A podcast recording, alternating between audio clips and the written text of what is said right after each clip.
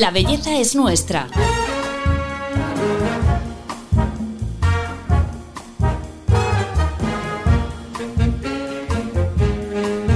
Un podcast de Telva. Que nuestro cuerpo cambia después de uno o varios embarazos es un hecho. Que debamos vivir esos cambios con naturalidad también. Pero ¿querer recuperar nuestro cuerpo de antes es un objetivo realista?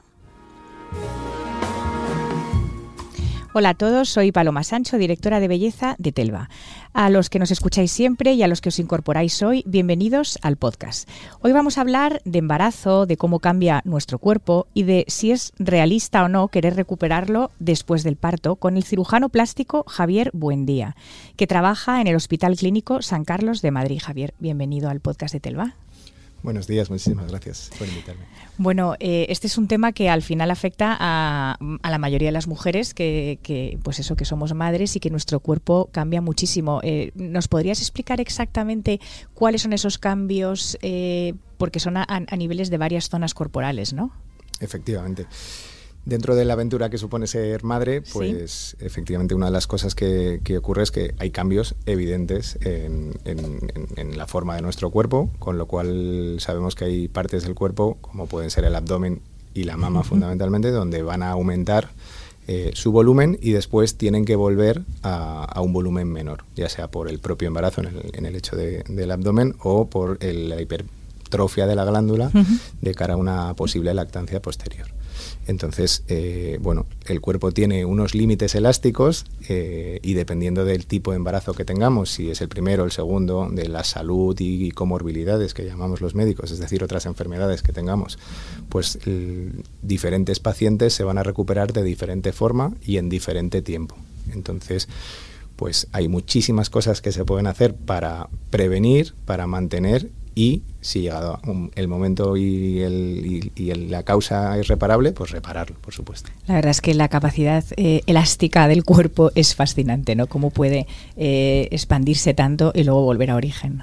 Es, es, increíble, claro, pero depende muchísimo también que no hemos comentado de la edad, ¿no? hmm. porque las fibras elásticas en la composición de la piel y, y de eh, cómo va a retraer eso, pues tiene un, un límite, que es el límite elástico y luego uh -huh. el límite plástico. ¿no?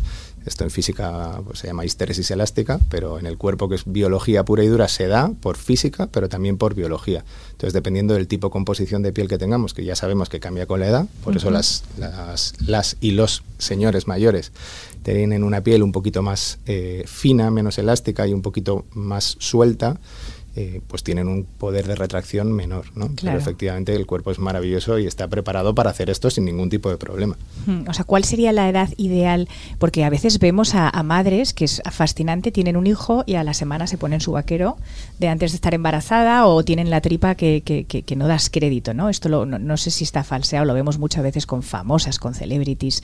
Eh, ¿Esto también es eh, fruto de, de eso que decías, de la edad? Yo creo que es fruto de muchas cosas, hmm. muchas cosas, no solamente de la edad. Eh, esto es como cuando hablaban las modelos, las top model de los 90, que era todo genética y beber agua, ¿no? Pues, sí, y dormir ocho horas, sí. Exactamente, sabemos que hay muchas cosas detrás. Que una mujer se recupere de un embarazo pronto y estupendamente, como muchas veces vemos, no siempre es la realidad, pero claro que es posible, pero hay muchísimo trabajo detrás. Otra cosa yeah. es que uno lo tenga integrado dentro de su rutina habitual y diga, ah, pues yo ir todos los días tres horas al gimnasio, tener un nutricionista y tener claro. una terapia mmm, ocupacional y deporte dirigido durante el embarazo y justo claro. después, pues es algo que no todo el mundo tiene acceso, mm. que no todo el mundo conoce y que no es igual en el primer embarazo que en el tercero. Claro. Y por supuesto también hay un componente genético y de voluntad eh, importante. Y a veces, a pesar de todo eso, no siempre es posible. Ya. Bueno, a mí lo primero me gustaría también un poco transmitir este mensaje de, de, de quitarnos también esa presión ¿no? a las mujeres de tenemos un, un embarazo, un parto y, y, recuperar la talla inmediatamente. O sea, el cuerpo cambia y también hay que asumirlo. Eso no, no, no pasa nada. Hombre, absolutamente. Ser madre es una aventura maravillosa y es lo, vamos, lo más bonito que, que hay si uno quiere, por supuesto, pero es algo que te da una serie de satisfacciones que, que, que, todo el mundo conocemos. Y los cuerpos pues tienen que cambiar, pero mm. no solamente cambian con el embarazo, cambian claro. con la edad. Entonces, mm. eh, hay que. Los cuerpos todos son estupendos. Otra cosa es cómo tú te sientas y cómo es el cambio de importante para ti. Cambios va a haber toda la vida y cambios que son más aceptables y hay otros cambios que en ocasiones ocurre, pues que después de haber trabajado mucho y verte bien, hay algo que, que no termina de estar del todo bien, porque efectivamente se convierte en un problema de salud, ¿no? Claro. Si entendemos la salud como un completo bienestar, obviamente. Claro, sí. Eh, pero incluso con hernias abdominales, porque pues has tenido que tener una cesárea y después pues es tu cuarto embarazo y bueno, pues puedes tener problemas, puede que no tengas ninguno, pero efectivamente mm. hay situaciones en las que necesitas pues un poquito más de ayuda. ¿Cuáles son los principales problemas a los que acuden eh, con los que acuden las mujeres a tu consulta para cirugía? Pues yo diría que son tres. Eh, uno, eh, que es el menos importante, pero por empezar de menos a más, eh, son sitios de grasa localizada que muchas veces el carrusel de hormonas que tenemos para arriba y para abajo, lactancia, son hormonas distintas durante el puerperio, que se llama, que es la parte de, después del parto, el embarazo y demás, pues hay zonas que a pesar de estar en peso y, talla, casi casi estás en la misma talla de pantalón de antes, pero notas una zona, que, es una grasa ahí, que, te molesta. ¿no? Entonces, eh, ese es uno de los, de, los problemas. Eh, el otro es el cambio en, la posición y volumen de, la mama, porque mm. dependiendo de cuánta mama tengas, y esto da igual que antes tuvieras mucha, poca o, normal, eh, la mama puede cambiar. Hay mujeres que más, mujeres que menos, mujeres que por dar el pecho se hincha mucho y entonces se dilata mucho la piel y luego tiende a no recogerse tanto, entonces cae un poquito, con lo cual posición, forma y estado de la mama, digamos que ese es el segundo grupo importante. Y luego fundamentalmente el estado de la musculatura abdominal, que digamos que ese es el, caballo de batalla, ¿no? Porque los músculos rectos, que son estos cuadraditos de Cristiano Ronaldo, la tableta de chocolate, eh, con el embarazo se separan, en vez de ser dos líneas rectas, tienden a ser como dos paréntesis y entonces poco a poco ah. van recuperando su posición normal y su elasticidad, pero hay veces que no. Y entonces queda lo que se llama una diástasis de rectos. ¿Eso qué, es? Una diástasis de recto es una debilidad de la pared. Y entonces son mujeres que están perfectamente delgadas, o, no tienen por qué estar, mm, pero que están en su peso, pero que parece que tienen un embarazo de cuatro meses. Ah, porque se hinchan, ¿no? Claro, es como cuando, es un mal ejemplo, pero si dilatas mucho un globo y luego lo quieres volver, el globo recupera su forma original, pero está un poquito laxo, laxo, mm. ¿no? Entonces, eh, eso incluso puede llegar a dar ya sabemos que siempre me duele la espalda, tienes que hacer abdominales. O sea, cambia un poco el tema de las canas musculares y, y además hay veces que los embarazos no son todos por parto vaginal, con lo cual también hay cirugía abdominal previa, cicatrices que pueden ser dolorosas, los ginecólogos pues cada vez lo hacen todo mucho más cuidado, mm, más mimo, antes se hacían unas cesáreas que eran pues estéticamente peores, pues ahora hacen técnicas que hacemos los cirujanos plásticos mm. y las dominan muy bien, pero las cicatrizaciones a veces pues no son así. Y no todas las cesáreas son de, hoy mañana te hacemos una cesárea porque toca, sino que es, corre, corre, que tenemos un problema y aquí lo importante es lo importante, ¿no? Pues hay, hay problemas a ese nivel que bajo mi punto de vista son los más frecuentes, ¿no? El, tema, el tema abdominal. Pero en muchas ocasiones tenemos un, un, compendio de todo. Pues un poquito de aquí, el abdomen y pues el, ya que estamos, pues me arreglo esto y lo demás y, y, quiero sentirme como yo me sentía antes. Claro. Pero, pero cada mujer pues decide cuál es su momento y claro porque esto de ya que estamos qué significa que es recomendable entrar en quirófano y, hacer todo o es mejor y, luego cuando empezar al año a los dos años de, haber dado a luz no cuando uno se enfrenta a, una situación en la que se plantea hacerse una cirugía reparadora o estética está en, una situación de cierta incertidumbre sin lugar a dudas ¿no? entonces no sabe muy bien qué es lo que le pasa. Entonces es importante acudir a un buen profesional y decir, mira, yo es que lo que quiero es esto. Yo antes me sentía así y estaba así y ahora tengo esto y esto o no me gusta o, me duele o tengo problemas de espalda o mm, es que yo no me siento a gusto de esta manera. Entonces hay que preparar un plan donde tú vas y en ese plan los profesionales con, con mesura y unas buenas indicaciones decimos, pues se puede hacer desde aquí hasta allá. Entonces, si te tienes que operar de varias cosas, eh, hay cosas que son más prioritarias o más necesarias y otras que pueden ser un poquito menos. Pero no es raro, cualquier cirujano que nos oiga, pues que alguien llegue a tu consulta y te diga, doctor, pues mm, yo tengo esta serie de características y querría mejorar. ¿Qué es lo que más me recomienda? Pues bueno, yo te puedo recomendar esto en esta zona, esto en esta zona y esto en esta zona. Ah, pues yo, eh, la verdad es que el pecho, por ejemplo, no lo, nunca me lo había planteado, pero la verdad es que si me meto a quirófano, ya, ya quiero ir a por el pack completo, ¿no?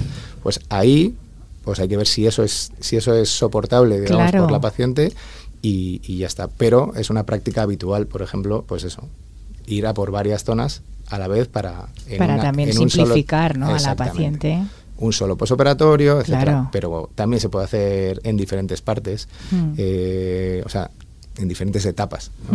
¿Y cuándo debes hacerlo? Pues eh, cosas que estén relacionadas con la recuperación del, del parto, yo diría que hay que tener tus deseos de ser madre cumplidos, porque claro, si luego vas a tener más niños, lo que te hagas ahora es posible que después no, no termine de, de, estar igual, con lo cual echamos a perder un poco un resultado, pero bueno, nunca hay veces que lo tenemos claro y luego nos lo volvemos a plantear.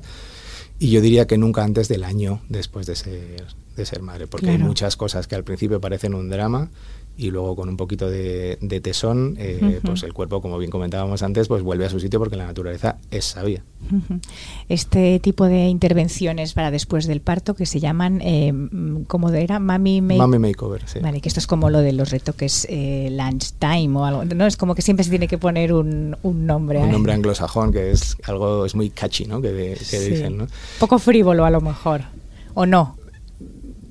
Yo creo que lo frívolo es como trates el tema. Es decir, eh, vas a ser madre y luego vas y, me, dejas, y me dejas nueva. No, no, no, no, Aquí hay que evaluar cuál es, cuál es tu situación basal, de dónde vienes, qué expectativas tienes y, verlo. Pero yo creo que ese término, eh, que muchas veces repetimos términos en inglés y no terminamos de, hmm. darles el sentido que tienen, pues es un conjunto de técnicas, como hablábamos, para hmm. eh, intentar restaurar todo lo que el embarazo nos ha dejado un poco distinto y que nosotros no hemos podido hmm. terminar de, dejar como nos gustaría, ¿no? Pues en ese proceso de dilatación del abdomen y relajación, pues igual hay piel que sobra, a pesar de estar en peso, hay un problema a la hora de la posición de los músculos o, pues en, el caso de la mama o de la grasa, pues, pues cosas mm. que se pueden arreglar desde un punto de vista estético, claro. Sí, a mí me parece muy importante eh, explicar, porque es verdad que hay que no, hay que ejercer una presión sobre la mujer de querer volver a de, esa obsesión, ¿no? tienes que recuperar, pero por otro lado me gusta mucho este mensaje que, hemos hablado con muchos cirujanos eh, de bienestar y de salud, que es lo que estabas explicando, ¿no? Que también hoy hay que respetar que una quiera verse bien. y para uno verse bien a lo mejor es tener... Eh, pues no, no verse el pecho caído y que tampoco hay que demonizar eso igual que tampoco hay que presionar por el otro lado, ¿no? Sin lugar a dudas. Tú, te tienes que ver, tú puedes querer verte como tú quieras. Claro. Por eso insisto en que un buen profesional te ayuda en este mm. tema y en, muchos otros. Entonces, mm. eh, las expectativas son normales, pero querer mejorar es mm. la aspiración más normal y éticamente razonable que una persona puede. Lo que pasa es que una cirugía no es ir al peluquero, con todos mis respetos.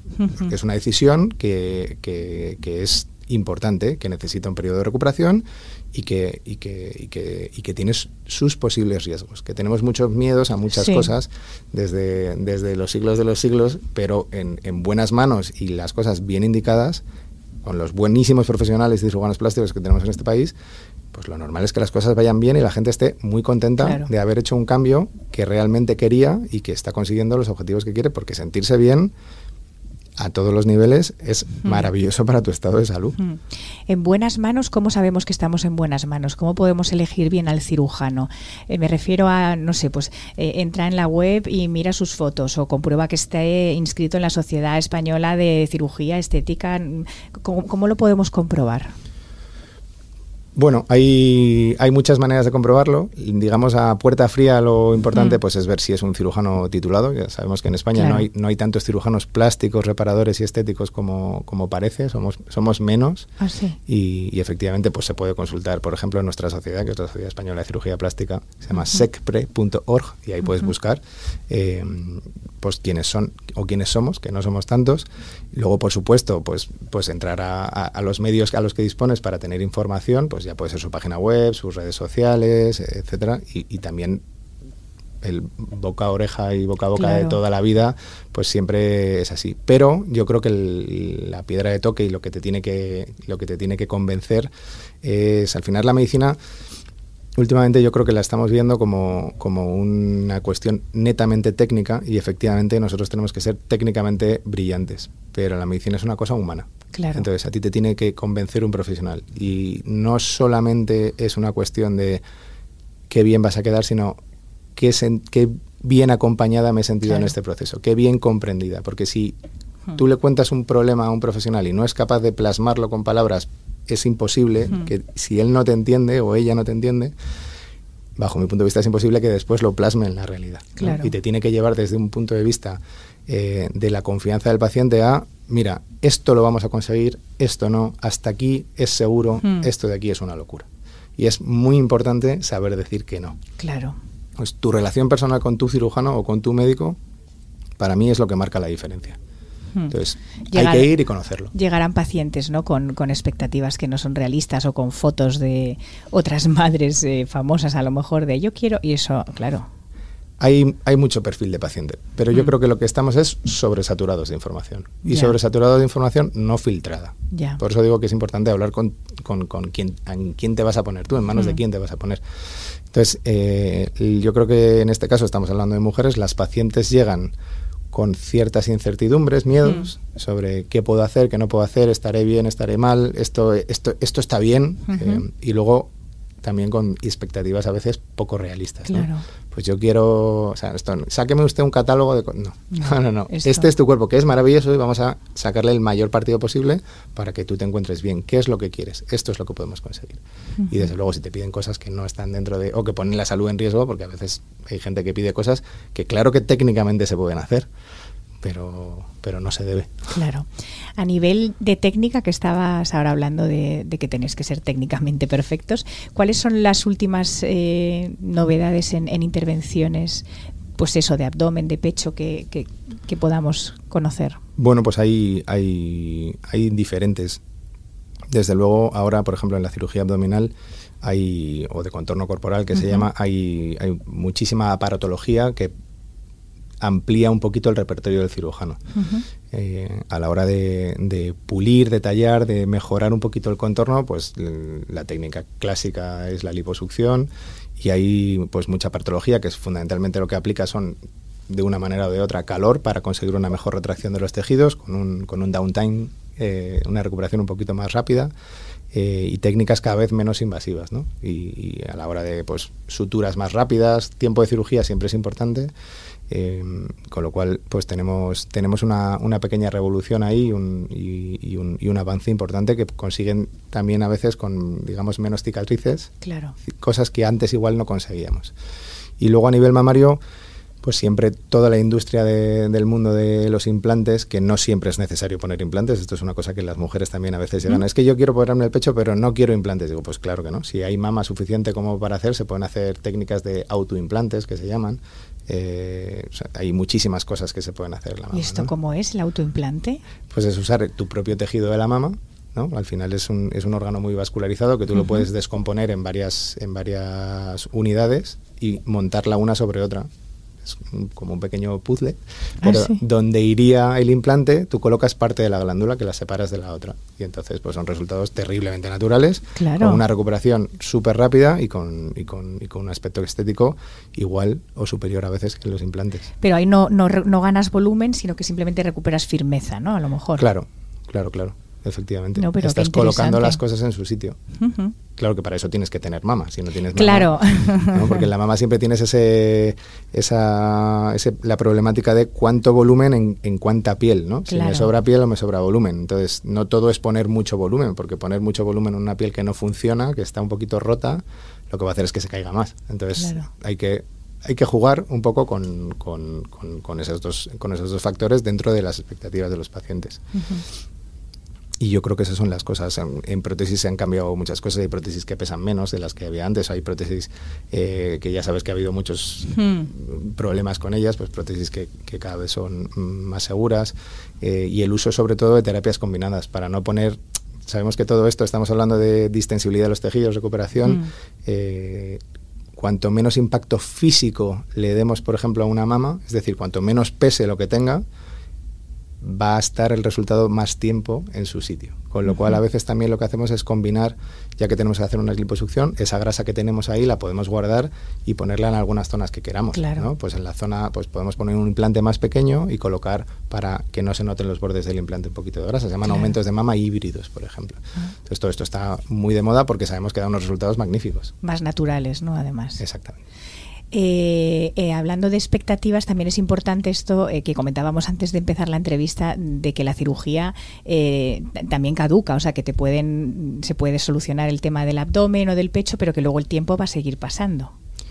Claro, por supuesto, igual que decíamos... Hay que poner de tu parte para que todo se mantenga, ¿no? Claro, igual que decíamos que, que de cara a un embarazo no es lo mismo llegar con, Hmm. con una buena forma física eh, que- que no, pues durante el embarazo también se puede hacer ejercicio y después, incluso de una cirugía, hay que, hay que intentar mantener el peso, por supuesto, porque al final viene a ser el, el mismo, la misma problemática. Si aumentamos mucho el volumen, pues los tejidos se dan de sí y, y ya está. Pero es que muchas veces ocurre que, por ejemplo, en la zona abdominal conseguimos que los músculos trabajen de una manera mucho más efectiva, con lo cual los ejercicios que después puedes hacer en algunos pacientes pues, son mucho más dirigidos y mucho mejores.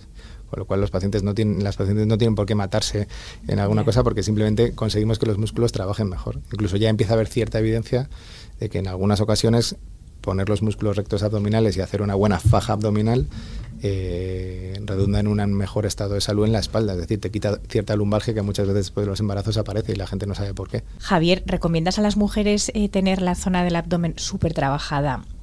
desde los 20 años machacarnos a hacer abdominales para que precisamente no nos pase eso en el caso de que queramos ser madres y tengamos problemas con- o no tiene nada que ver con la musculatura, con estar muy fuertes. Tiene que ver y no tiene que ver. Es decir, eh, mm, yo recomiendo que el- cuanto, cuanto más en forma estés, mejor para tu salud en general. Eh, no todo el mundo ni tiene la fisonomía para tener un, un abdomen de tableta de chocolate, ni por tener ese abdomen después te vas a recuperar mejor solamente por eso. ¿no? Entonces, durante el embarazo hay muchas circunstancias que te pueden... eh, que no te ayudan, ¿no? Porque tú puedes tener una diabetes gestacional y a veces son difíciles de controlar, a pesar de ser una mujer que antes no has tenido nunca diabetes, y entonces puedes hacer, puedes, puedes engordar más de lo que debes, tienes que cuidar mucho tu dieta. Sí. Eh, pues puedes tener, pues no sé, una, una émesis gravídica, es decir, que, que vomites mucho, que tengas incluso pues, si- situaciones en las que no te ayude, estés haciendo Claro. todo el día eh, prensa abdominal, pero claro, todo esto es fenomenal hasta que hasta que ya vas teniendo más de un más de un embarazo, más de dos o incluso ahora que hay más eh, ¿no? vemos más gemelos, más trillizos, eh, pues pues claro, no es lo mismo un embarazo múltiple que un embarazo sencillo, Claro. digamos. ¿no? Entonces, eh, ¿te puede proteger? Claro que sí, pero, pero no, no te hace inmune a, a- a no tener problemas. Hay muchas, hay muchas mujeres eh, que, que podemos ver en la consulta que, que tienen una, una figura absolutamente envidiable y siempre han estado súper delgadas y, y siguen estándolo y tienen una musculatura fuerte, pero después de los embarazos no llegan a ponerse en su sitio a pesar de que trabajan Claro. mucho. Y, y- y después de una cirugía, pues efectivamente les cambia la vida para bien. Lo mismo pasa con el pecho, ¿no? Que a veces, mm, eh, porque hay un, hay un músculo que es el que lo sujeta, ¿no? El que está como pegado a la axila, que si lo fortaleces, no sé yo esto porque, por si se puede entrenar antes de quedarte embarazada, no, no tiene nada. No, no, ahí, ahí sí que el- el- lo que lo, lo que has hecho a lo largo de la vida o cómo ha sido tu desarrollo a lo largo Mm. de la vida es lo que más lo que más influye, los cambios de peso que has tenido, si son Claro. muy bruscos o no, y luego en tu desarrollo en la pubertad, cómo de rápido y cuánto volumen de mama tienes, ¿no? Porque si la mama se desarrolla de, de una manera muy brusca, muy rápido, la piel crece mucho, pues son esas mujeres que tienen muchas estrías en el pecho, Sí. eh, o si han tenido muchos cambios de peso, pues puede ser, pero el- la sustentación de la mama viene de unos ligamentos que, y de unas fascias que son, que son pues, es- Mm. esos, esos eh, pequeñas fibras que se unen efectivamente al músculo pectoral y a, la- y a las fascias que hay también en la axila, y, y eso es una cuestión más personal de, de cómo, es- de cómo es tu mama y cómo es el desarrollo que que puedas entrenarlo. Claro, las mujeres que entrenan mucho y que están en peso siempre y no tienen grandes cambios, pues obviamente están más sanas, esos, Mm. esos ligamentos pues obviamente pues están mejor nutridos y las pacientes pues tienen menos cambio de volumen, con lo cual siempre van a tener un resultado muchísimo más estable que si por el motivo que sea, pues hemos tenido pues un cambio de peso importante o un desarrollo muy muy rápido o tenemos una mama grandísima, claro. Que hay veces que, eso, no, eso no lo elegimos. Claro, claro. Bueno, Javier, pues nada, ya llegamos al final de la entrevista y siempre hacemos un cierre en el que pedimos cinco consejos al invitado y en esta ocasión te quería pedir que nos dijeras eh, los tips que tú recomendarías para esa mujer que está ahora mismo embarazada y nos está escuchando para que los cambios que va a experimentar su cuerpo no, no tengan, eh, no sean irreversibles.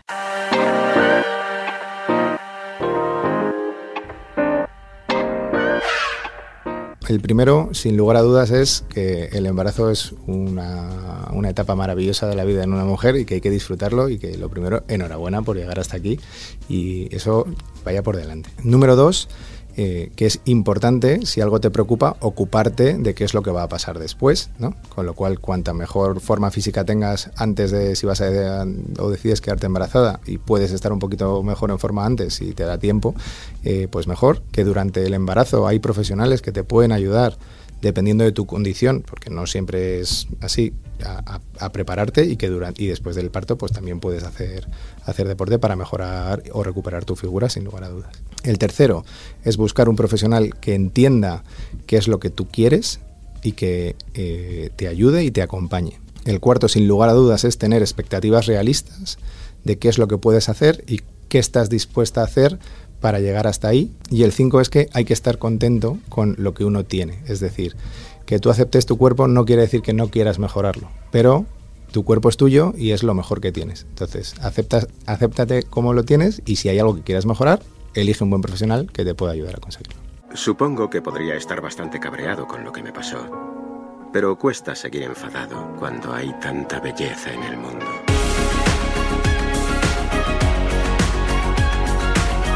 La belleza es nuestra. Un podcast de Telva. Bueno, pues hasta aquí el capítulo de hoy de La belleza es nuestra. Javier, muchísimas gracias por haber venido. Muchísimas gracias a vosotros. Yo creo que has solucionado muchas dudas de, de, todas las mujeres que tenemos hijos y la verdad es que a veces los cambios son un poco radicales. Sin lugar a dudas. Espero que sea de ayuda. Que sea de ayuda y sobre todo elegir un buen profesional, eso es muy importante. A todos vosotros os agradecemos que nos escuchéis siempre y os esperamos en el próximo capítulo. Ya sabéis, la belleza es nuestra. Hasta la próxima.